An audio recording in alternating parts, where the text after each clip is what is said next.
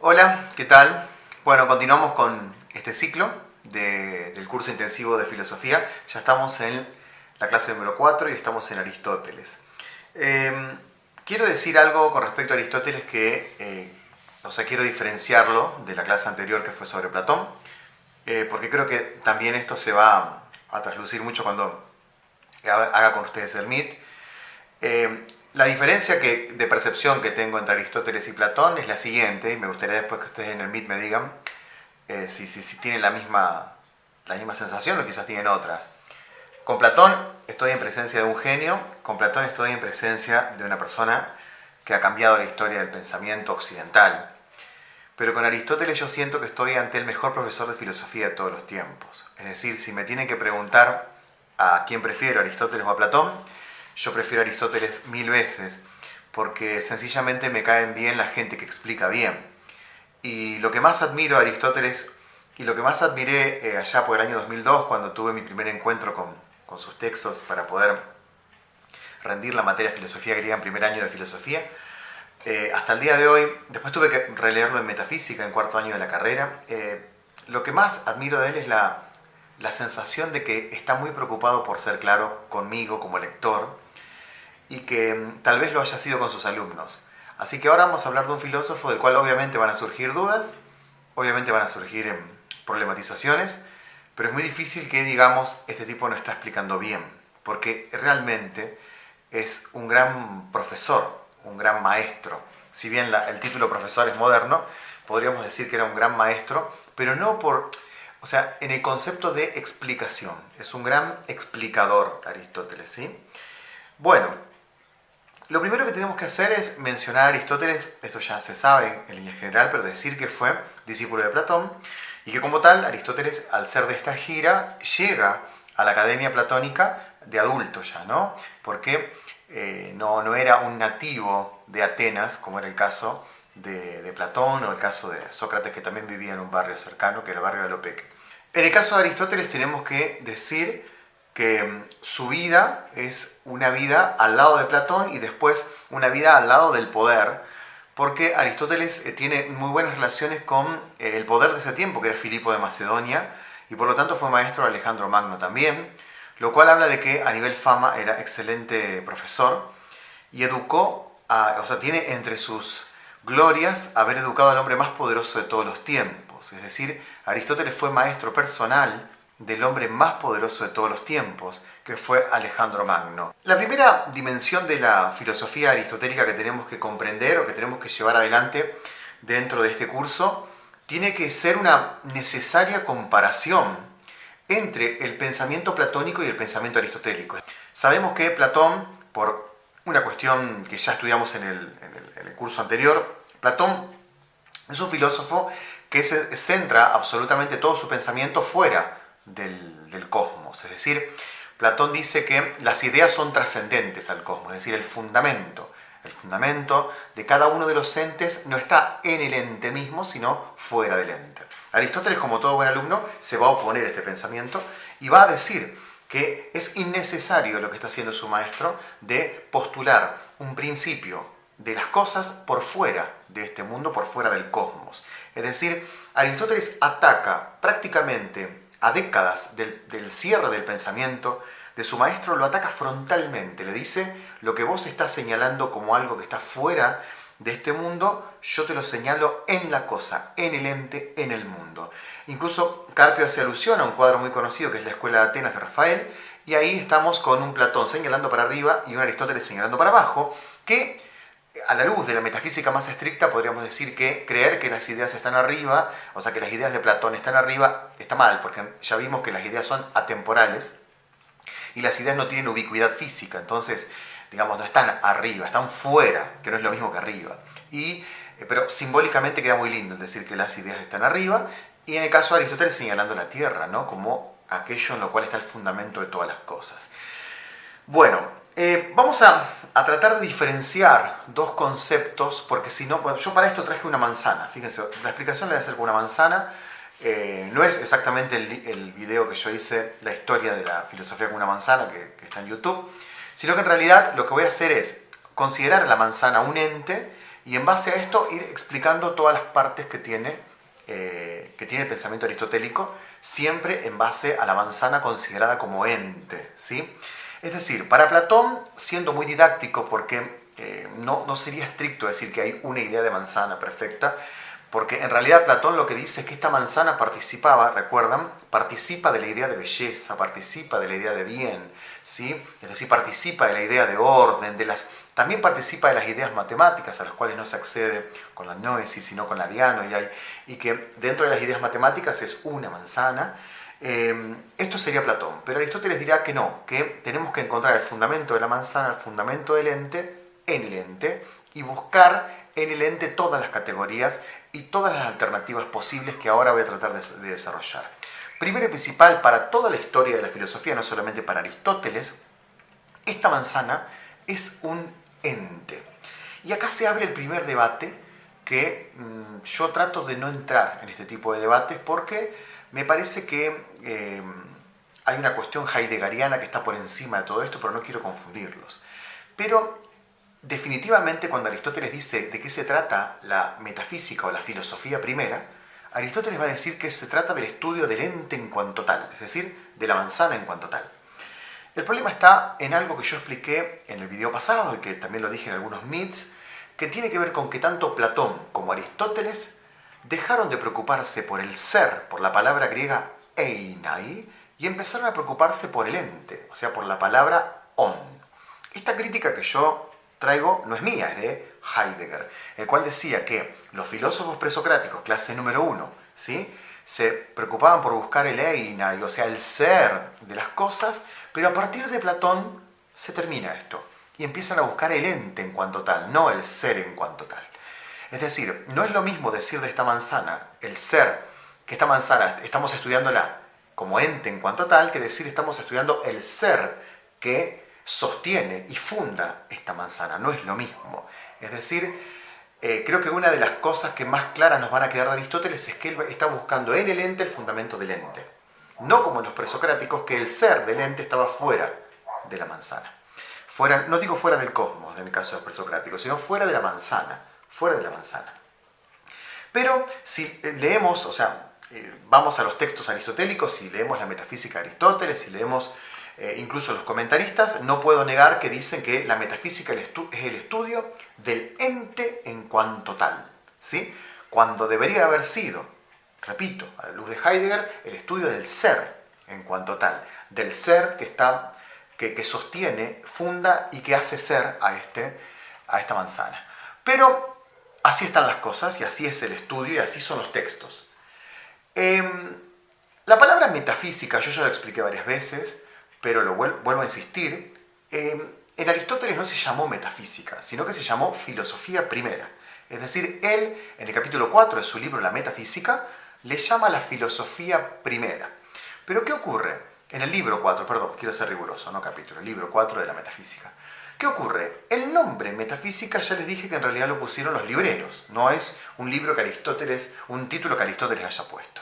Pero a esa filosofía primera, a esa filosofía que estudia el ente en cuanto tal, es aquello en lo cual Aristóteles va a buscar el fundamento de la manzana. Primero y principal, para Aristóteles, además de ser un ente esta manzana, esta manzana es sustancia. ¿Mm? Es necesario que veamos este concepto. ¿Qué significa que la manzana sea sustancia? Significa que se sostiene por sí misma. Esta manzana es independiente del sujeto que la observa, es independiente de todas las personas que quieran comer esta manzana. Esta manzana es independiente de todo. Para existir, para ser la manzana no necesita a nadie. Subsiste como tal, es sustancia, se sostiene sola. Ahora, para que esta manzana se sostenga sola, o sea, quiero que diferenciemos bien. Es un ente, pero a la vez es sustancia, porque una de las preguntas posibles puede ser, Juan, ¿Cuál es la diferencia entre ente y sustancia? La manzana es ente porque dijimos que ente es cada uno de los componentes que está en el universo. Y también podemos decir que es sustancia porque es un ente que se sostiene solo. La manzana es un ente que se sostiene solo.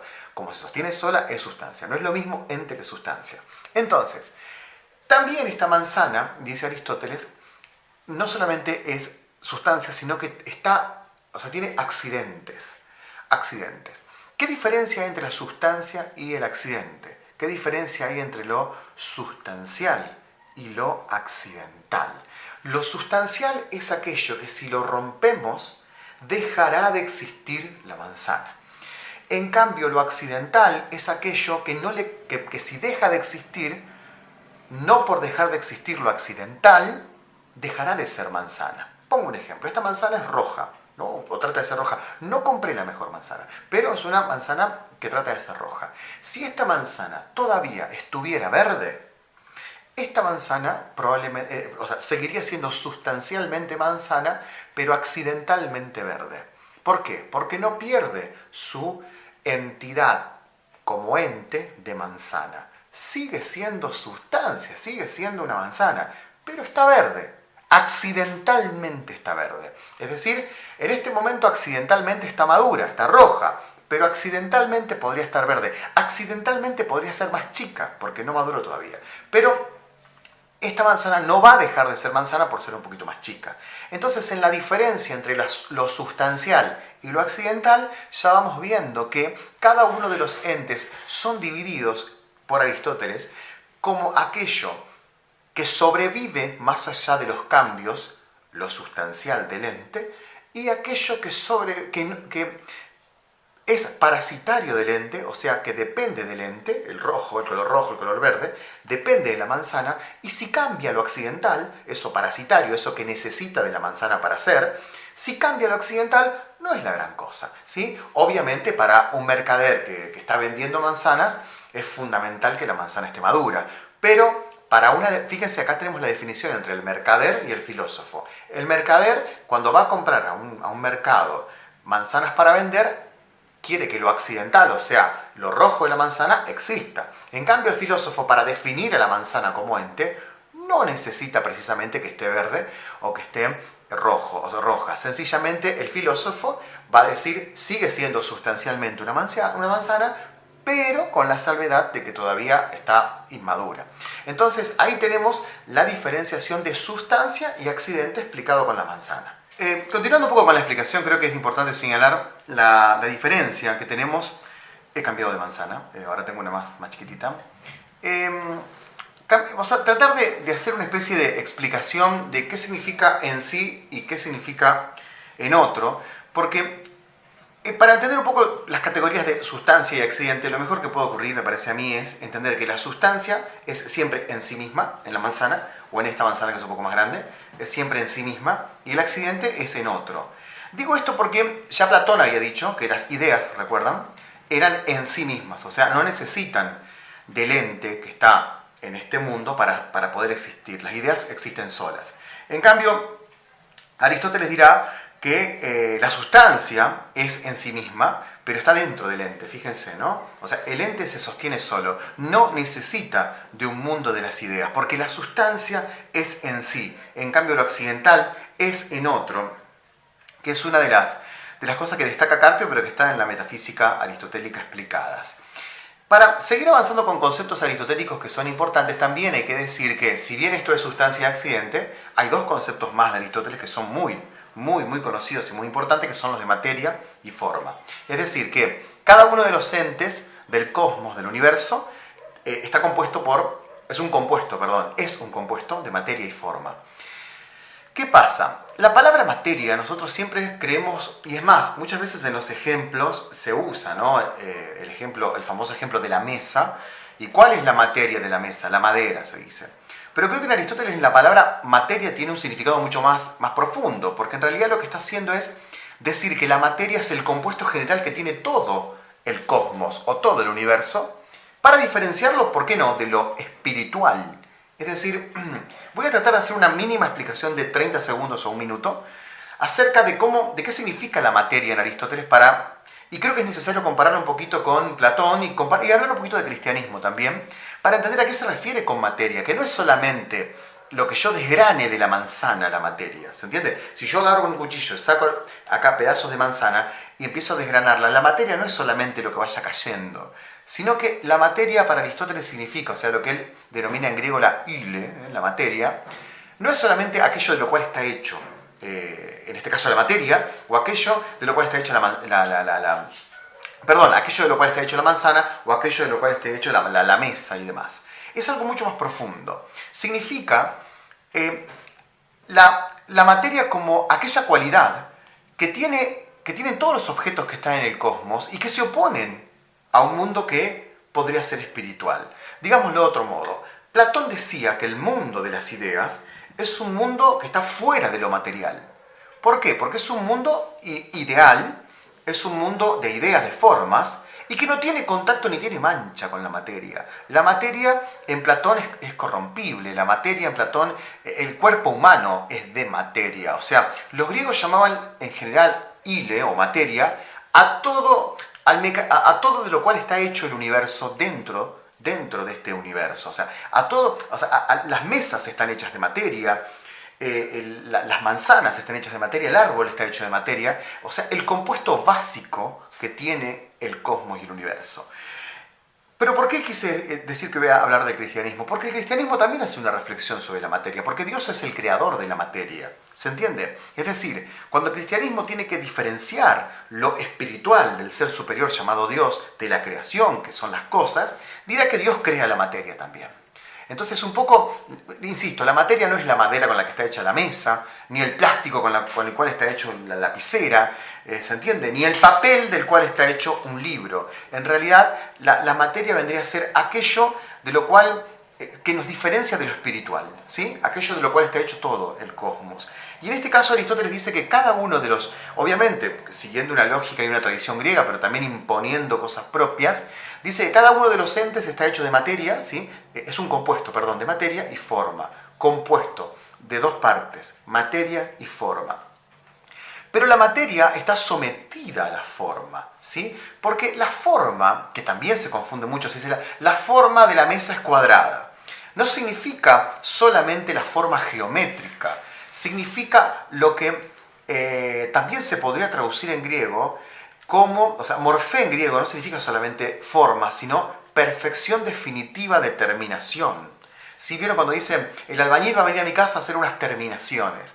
¿Qué está diciendo en realidad? Que le va a dar una forma final que se asocia conceptualmente a la perfección.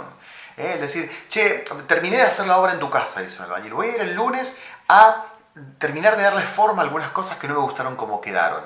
Esa perfección que busca al final el albañil que viene y repasa todo, se asocia mucho más al concepto de forma de los griegos que esta idea de la forma redonda, la forma cuadrada, la forma triangular, ¿sí? que siempre dice, bueno, ah, pongamos el ejemplo mesa, insisto, la materia, madera, la forma cuadrada, no. En realidad la forma como perfección, como terminación en la cual el carpintero, el artista dice, esto está bien hecho, esto tiene forma de mesa.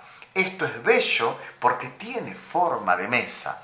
Fíjense que Platón diría que la mesa o la manzana es bella siempre y cuando imite al mundo de las ideas. Aristóteles va a decir que la belleza está en la terminación de su forma, o sea, la belleza es su forma como manzana en sí sustancial, que se sostiene sola, que no necesita de un mundo de las ideas para sostenerse y que tiene materia y forma, ¿sí? Y la forma es la perfección total que tiene esto, que tiene esta manzana en este caso.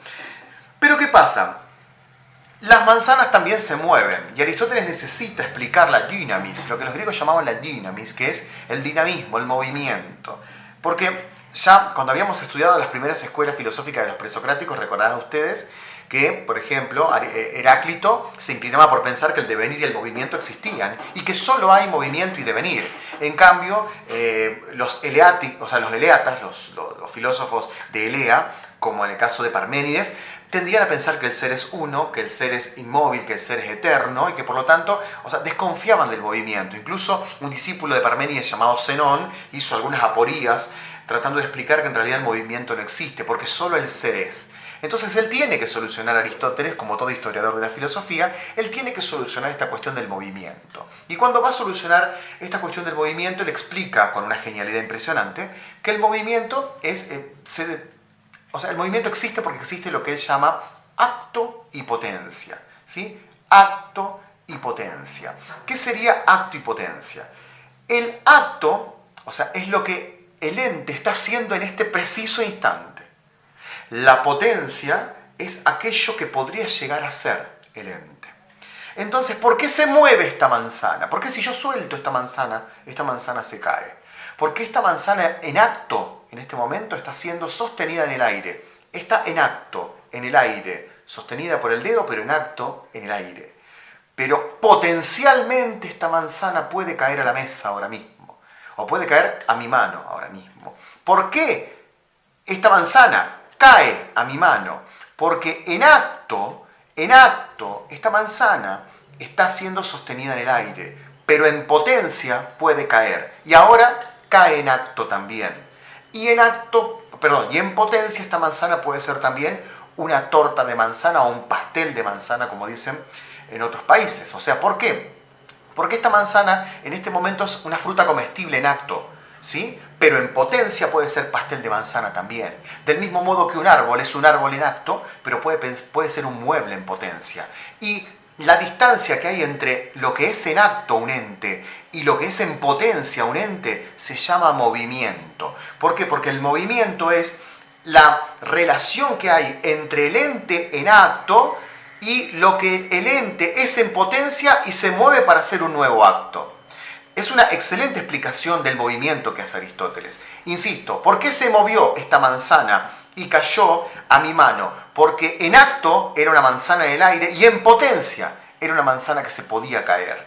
Y listo. Ahí tiene Aristóteles la definición de la dinamis. ¿Por qué hay dinamismo en la naturaleza? ¿Por qué hay movimiento? Porque todos los entes están siendo en este preciso instante en acto.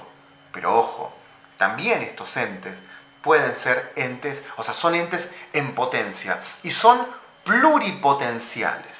¿Qué significa que son pluripotenciales? Que tienen muchas formas distintas de, ser potencia. O sea, no solamente están siendo en acto, sino que en potencia son muchas cosas. Esta manzana incluso puede ser un proyectil. O sea, esta manzana incluso puede ser un adorno a quien le guste adornar con frutas. O sea, la potencialidad que tiene esta manzana es infinita.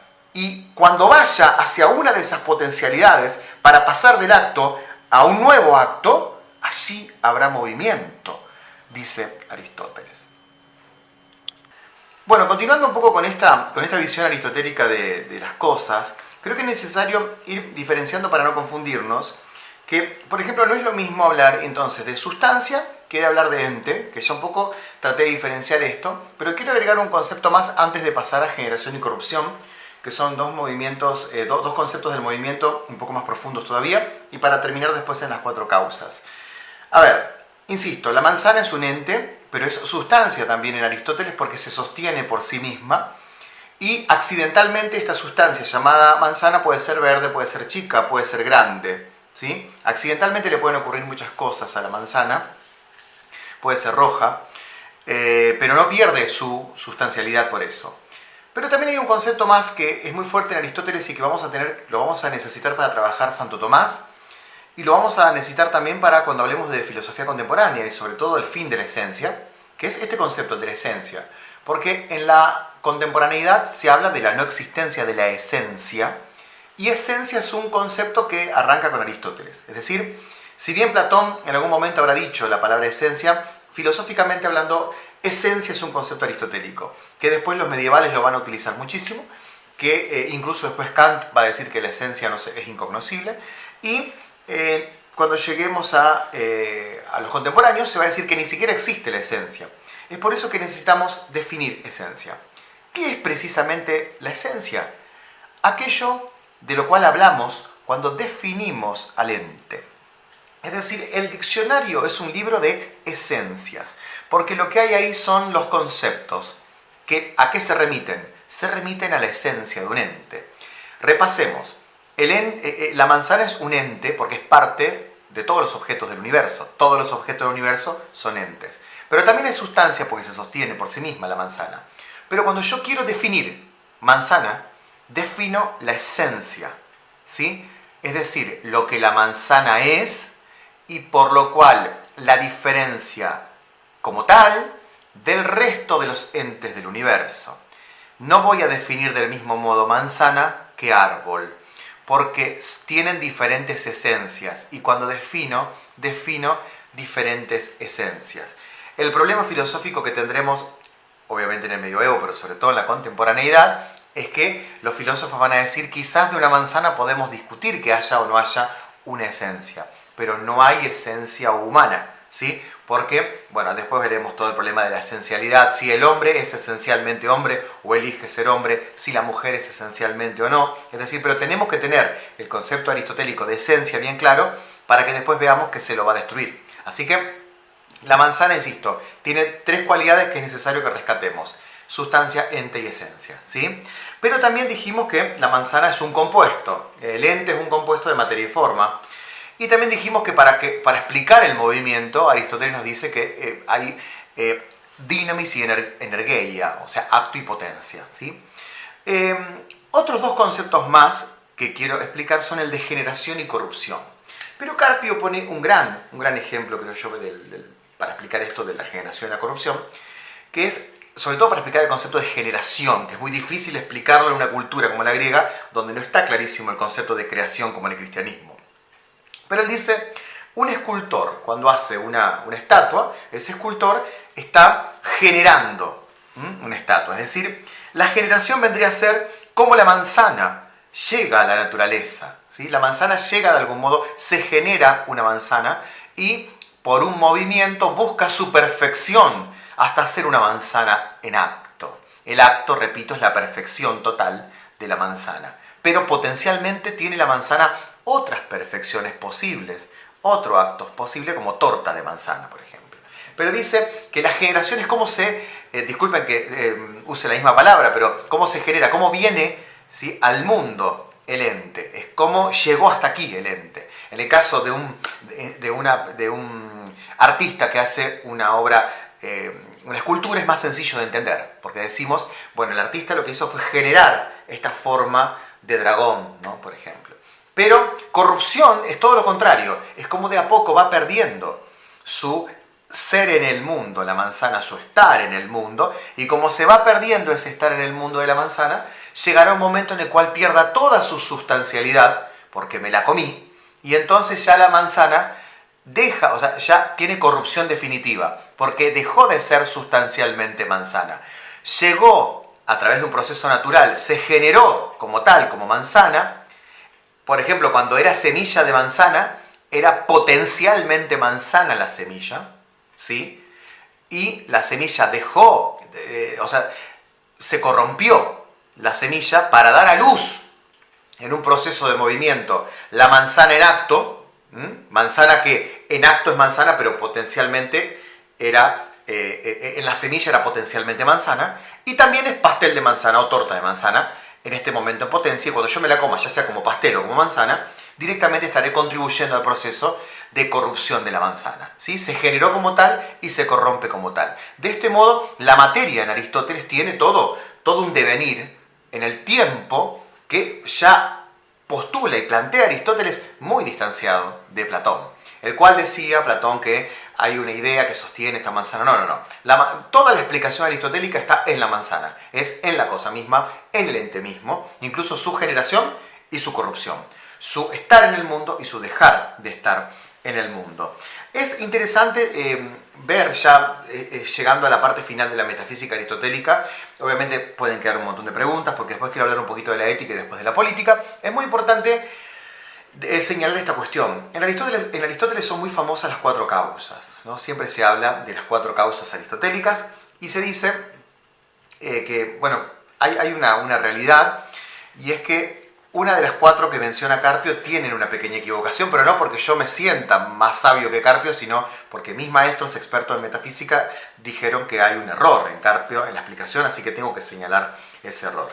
Eh, Carpio bien señala que Aristóteles dice que hay cuatro causas para explicar eh, el movimiento de los entes. La primera causa para explicar el por qué un ente llega hasta acá es la causa material, es decir, existe esta manzana porque tiene materia, y, la segunda causa es la, formal, ¿no? Para memorizar son muy fáciles. Materia y forma son las dos primeras. Tiene una causa formal también, es decir, porque la materia solo es pura potencialidad. Si la manzana fuera su pura materia, sería simplemente algo desgranado y sin sentido. Lo que hace que sea manzana es también tener la forma perfecta que hace que el sujeto la reconozca como manzana o que ella misma sobreviva como tal, como manzana. Entonces tiene una causa material, una causa formal y tiene una causa final también, dice Aristóteles, que eso en griego se llama telos. En griego, eh, perfección final se dice telos, que no significa el fin como el fin de las películas eh, norteamericanas de The End, ¿no? como que termine ya fue, sino el fin como perfección, el fin como plenitud, es decir, el fin que yo tengo en la vida es enseñar. Fíjense que es un fin más profundo. El fin que tengo en la vida es salir campeón con mi equipo. Es decir, el fin como objetivo, como plenitud. La manzana tiene un fin como plenitud también, dentro del proceso natural. Alimentar, por ejemplo, un ser humano es su perfección dentro de la naturaleza. Y por último, nos dice Carpio, nos habla de causa eficiente, pero eh, me han señalado mis maestros siempre que hay un error en decir causa eficiente, porque en realidad en la eficiencia es una palabra medieval, no griega. Los griegos hablaban de causa motriz. ¿Por qué? Porque si yo digo causa eficiente, estoy diciendo que un ser trascendente está dándole el movimiento inicial, y ese ser trascendente los medievales lo llaman Dios, ¿no? Eh, pero los griegos nunca podrían haber, o sea, Aristóteles nunca podría haber pensado esto. Aristóteles en realidad lo que habla es una causa en la dinamis, en el movimiento, una causa motriz intrínseca a la manzana, que hace que la manzana se mueva sola dentro suyo para crearse en un proceso natural y transformarse de semilla en manzana.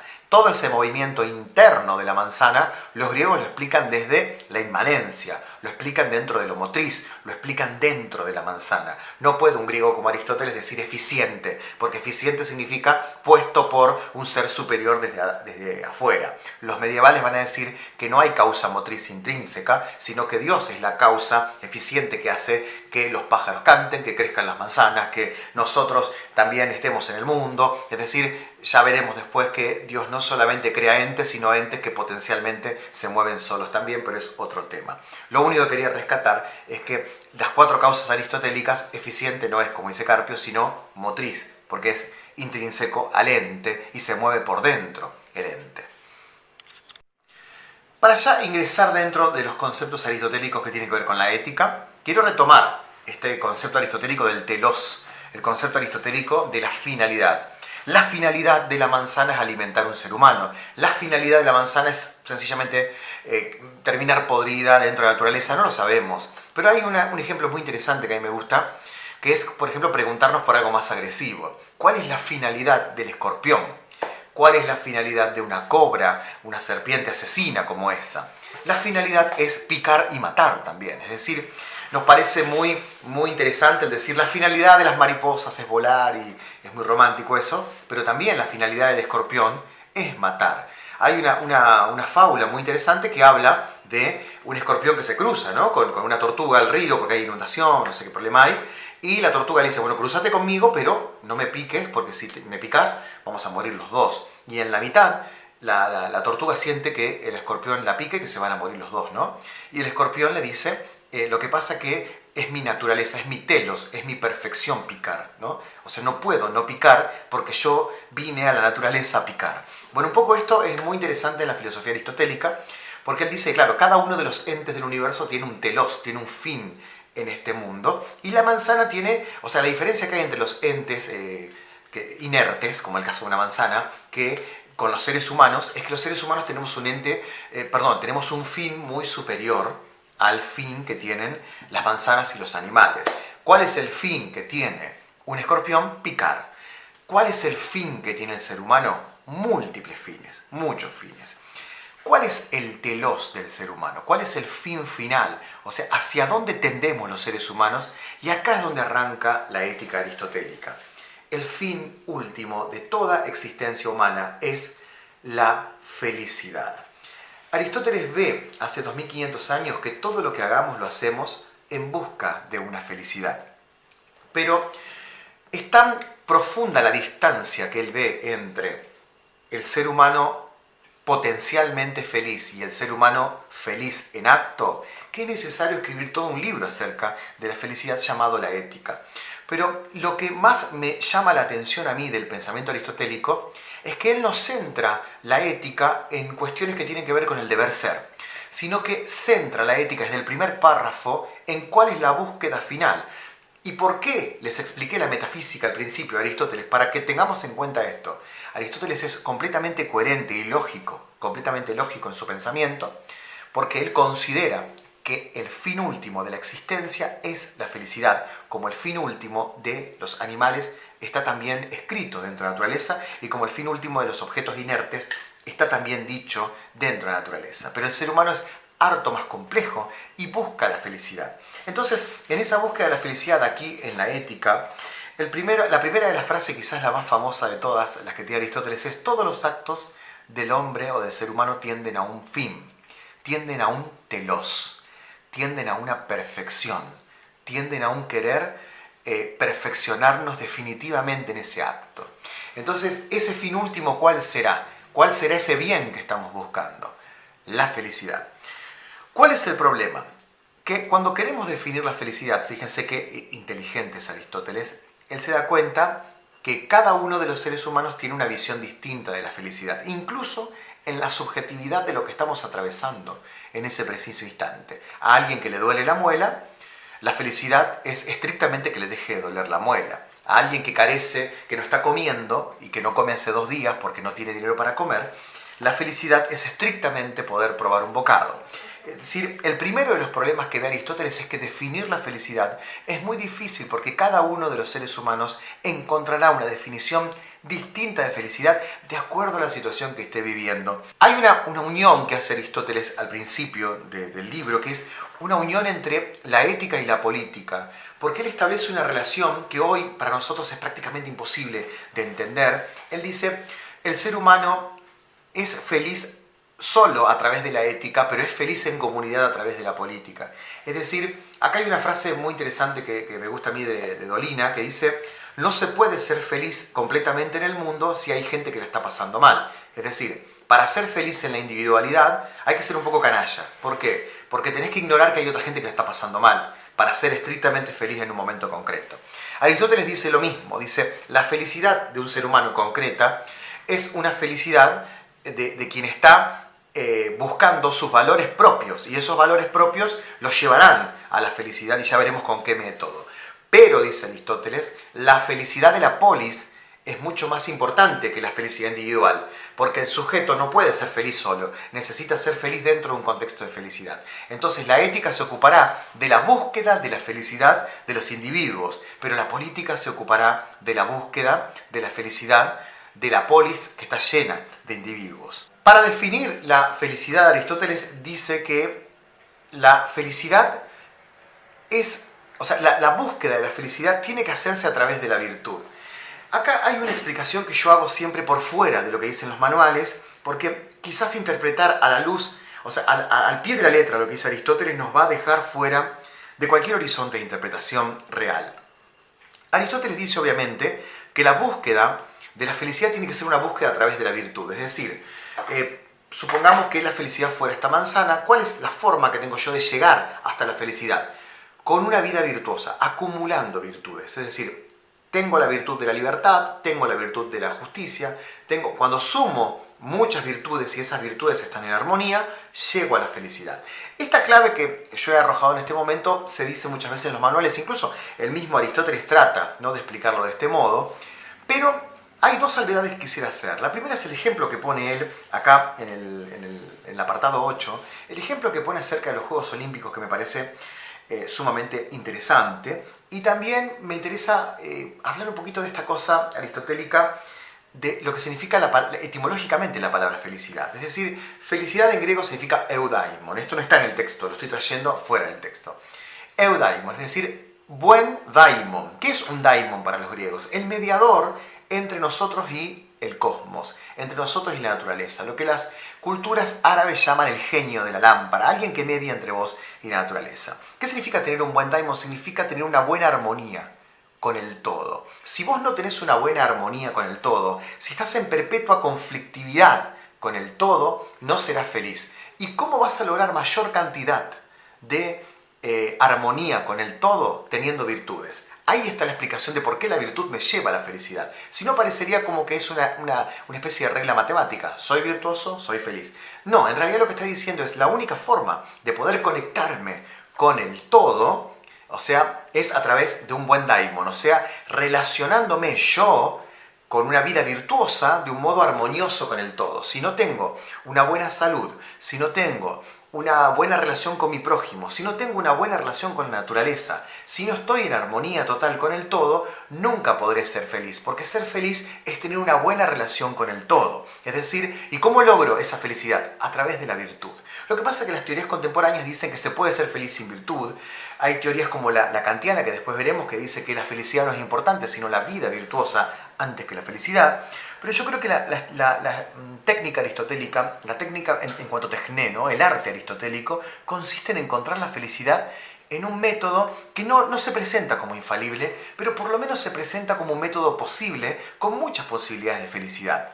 ¿Qué quiero decir con esto? Que Aristóteles no tiene ningún problema en aseverar que una persona que colecciona virtudes está muy cerca de la felicidad, pero a la vez nos dice que hay determinadas faltas de suerte faltas de suerte que nos pueden llevar a la no felicidad. Una de las faltas de suerte, dice él, es no ser agraciado físicamente.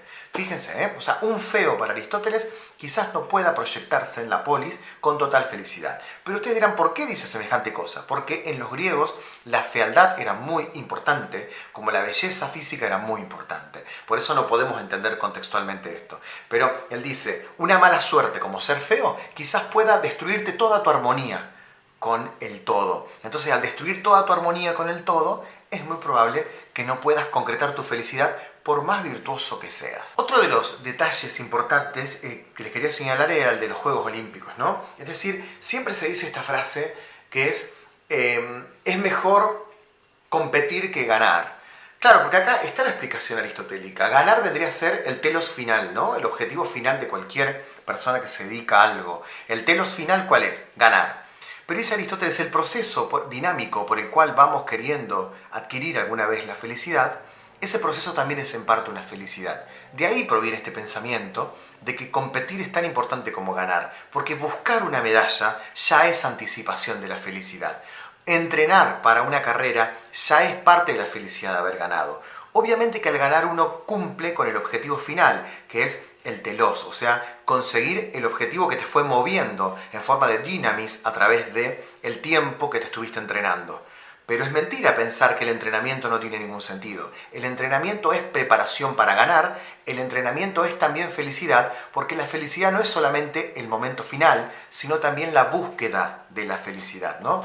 Y hay un ejemplo que pone, que cuando habla de Príamo. ¿Quién era Príamo? El padre de Héctor en la Ilíada de la Odisea. Él dice, una situación tan desgraciada como la de Príamo, o sea, la muerte de un hijo, es una situación que no puede, bajo ningún punto de vista, decirse que ese hombre va a ser feliz. No va a tener una vida venturosa, dice la traducción Gredos. No va a tener una vida venturosa. Pero ojo, tampoco va a tener una vida desequilibrada si carece de virtud. Es decir, es absurdo para Aristóteles decir, él podrá superar semejante dolor. Pero tampoco dice, con una vida virtuosa, podría, o sea, querer no desear la existencia. Fíjense que Aristóteles es sumamente equilibrado y se anticipa 2400 años a los discursos que hoy muchas veces dicen aquellos que hablan de autoayuda, como que todo es superable, como que todo, eh, que las situaciones de la vida no me van a atormentar si yo tomo la decisión de ser feliz. No, Aristóteles es más cauteloso que los discursos actuales, porque él nos está diciendo que, em, que se que se pueden sufrir desgracias muy grandes en la vida y aún así pasar, eh, eh, tener una vida virtuosa, pero no llegar a la felicidad total. Porque la felicidad total es un conjunto de virtudes, pero también es suerte. ¿Cómo encuentro la virtud en Aristóteles? Em, es importante destacar esta idea, que la virtud es para Aristóteles el justo medio entre dos excesos. Es decir, para pasar en limpio, la felicidad se logra con virtudes no con una virtud, con muchas virtudes. Y esas virtudes tienen que estar en armonía entre ellas. Es decir, una virtud porque una golondrina no hace verano. Es decir, no importa que yo sea tan solo eh, respetuoso. Tengo que tener otra colección de virtudes más. ¿Por qué? Porque las virtudes aumentarán mi armonía con la naturaleza y con el todo. Conjunto de virtudes. Ahora, esas virtudes tienen que estar en sintonía entre ellas. Tienen que estar en armonía. Pongamos el caso, si yo soy una persona que, por ejemplo, eh, le doy de comer a los pobres, estoy siendo virtuoso, estoy siendo generoso. O sea, tengo una virtud. Pero si eso que le ofrendé a los pobres con mi generosidad, se lo robé a otra persona, eh, estoy teniendo una virtud que no tiene sintonía con la virtud de la honestidad. Es decir, no hay sintonía entre mi generosidad y mi falta de honestidad. Porque para ser generoso estoy siendo deshonesto. Entonces Aristóteles dice, es virtuoso el generoso que da con su trabajo, honesto. Entonces ahí sí tienes una sintonía de virtudes y ahí sí hay una vida feliz. Pero si vos estás dando con algo que robaste en otro lado, no hay virtudes. Por lo tanto, ya estás en conflicto con el todo. Y si estás en conflicto con el todo, estás en una vida que probablemente no sea una vida feliz. ¿Sí? ¿Se entiende esta idea? Tiene que estar en armonía las virtudes. ¿Pero qué es una virtud? Aristóteles dice la virtud es un justo medio entre dos excesos. Porque todo el pensamiento aristotélico es siempre centrado. Todo el pensamiento aristotélico va al medio, va al, equilibrio entre dos excesos. Pongamos un ejemplo de una virtud. La virtud de la valentía, por ejemplo, no es ni el exceso, el exceso de querer pelearme, como en las viejas películas de Bruce Lee o en las viejas películas de Batman y Robin, de querer pelearme yo con dos, eh, de querer pelearme con, 40 personas, ¿no? Batman y Robin peleando con 40 personas, eso sería un exceso, sería arrojo, sería ser temerario, o sea, como lo, que en Argentina llamamos hacerse el guapo, el querer pelear con 50 personas a la vez, no sería algo bueno, ni tampoco la cobardía, o sea, salir corriendo eh, ante el conflicto que se avecina. El virtuoso, el, valiente, el que tiene la virtud de la valentía va por el medio. Sabe cuándo tiene que correr y sabe cuándo tiene que quedarse a pelear. ¿sí? Eso es la virtud, el justo medio entre dos excesos. Entonces, bueno, hay, un caso muy interesante que es el caso de París, ¿no? París, en la guerra de Troya, eh, sale corriendo, es un cobarde, no es virtuoso, ¿sí? Pero si se quedara a enfrentarse cara a cara con alguien parecido a él, en ese caso sería virtuoso, ¿sí? Pero si quisiera eh, pelear con 50 soldados tampoco sería virtuoso porque sería temerario y porque no sirve una persona así ni para la guerra ni para la vida. Entonces, Aristóteles dice el justo medio entre dos excesos. ¿sí? Ahora, en algún punto también creo que todo este conjunto de virtudes aristotélicas, si funcionan en armonía, pueden garantizar una felicidad. Pero destaco nuevamente esta claridad conceptual que tiene Aristóteles para decir, ojo, que no es garantía de nada. Es tan solo la fórmula eh, más precisa como para poder aspirar potencialmente a una felicidad dentro de esta armonía. Y para relacionar, fíjense que hay un hilo conductor en el video, ¿eh? o sea, eh, cuando quise explicar la ética aristotélica venía de explicarles lo que significa el concepto metafísico de telos, ¿no? Porque en Aristóteles creo que podemos hacer una relación entre el concepto metafísico de causa final o telos, relacionarlo con la felicidad como telos, ¿no? Ahí entramos en la ética, y cuando ya explico eh, el justo medio dentro de la ética, vamos a la política, donde la propuesta política de Aristóteles es que el justo medio es el que tiene que gobernar. ¿Y cuál es el justo medio? No es ni el tirano, que es excesivo, ni es el gobierno, tampoco la democracia, que es el gobierno de las mayorías, que corre el riesgo para Aristóteles de caer permanentemente en la demagogia, ¿sí? porque en la demagogia es cuando dice él, se le da más, importante al más importancia al pueblo desordenado que a la conducción moderada. Qué interesante esta idea aristotélica. Incluso hay una frase muy, muy interesante de Aristóteles que dice, pueblos desordenados no podrán nunca generar líderes buenos. Muy interesante. Como para pensar toda, toda nuestra historia, ¿eh? latinoamericana sobre todo. Pueblos desordenados no pueden generar nunca gobernantes honestos y buenos. Entonces, Aristóteles nos plantea un, gobierno de los que están en el medio, de los moderados, de las clases medias, de los que no aspiran a ser más, ni tampoco se conforman con poco. Fíjense en qué interesante, porque él lo plantea en el capítulo, estamos en el libro 4 de la política ahora, y estoy puntualmente en el apartado 11, ¿no?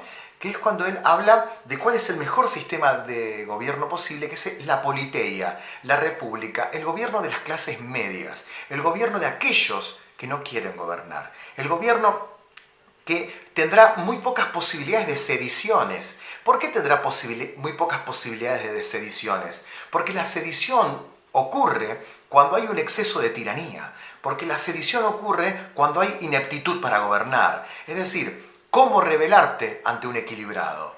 ¿Cómo rebelarte ante alguien que te demuestra con sus actos que no quiere más poder que el que tiene?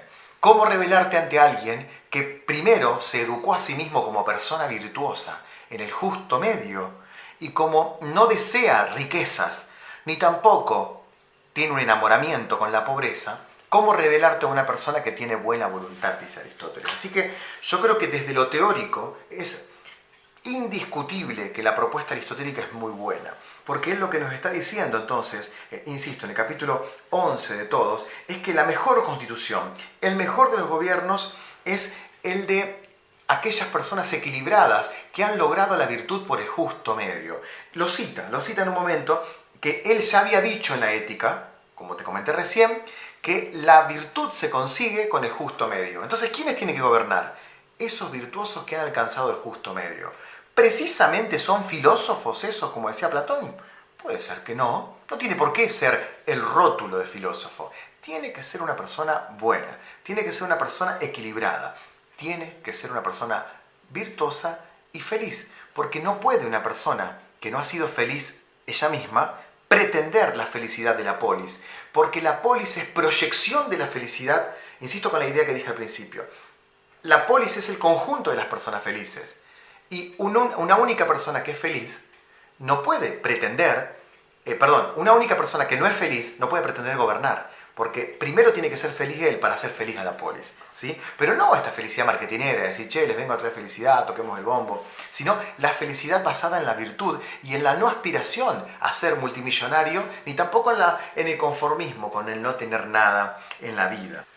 Bueno, queda para, para el MIT eh, debatir estas ideas aristotélicas junto con sus lecturas. Yo traté de hacer un camino de Aristóteles que va desde la metafísica hasta su ética y desde la ética hacia la política y trazar por lo menos las ideas fundamentales del pensamiento de él y también demostrarles que para mí Aristóteles es un filósofo lógico y clarísimo, a tal punto que ha impactado con su pensamiento metafísico durante todo el medioevo, ha impactado durante toda la modernidad, los modernos tuvieron que responderle a él, los posmodernos tuvieron que sacárselo encima.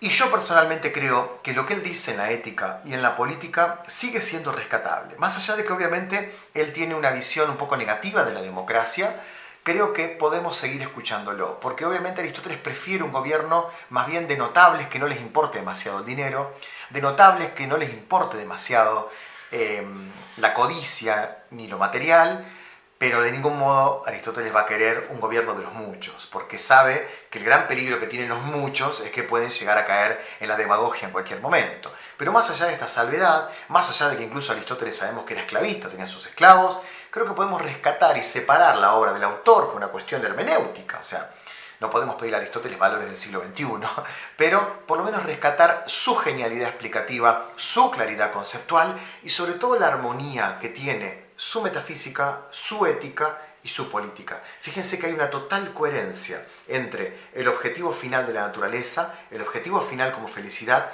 y la polis como potencialidad de felicidad para todas las personas a través de un gobernante que primeramente es feliz. Bueno, nos vemos en el Meet y siempre a disposición con sus consulta miembro a través del mail. Saludos.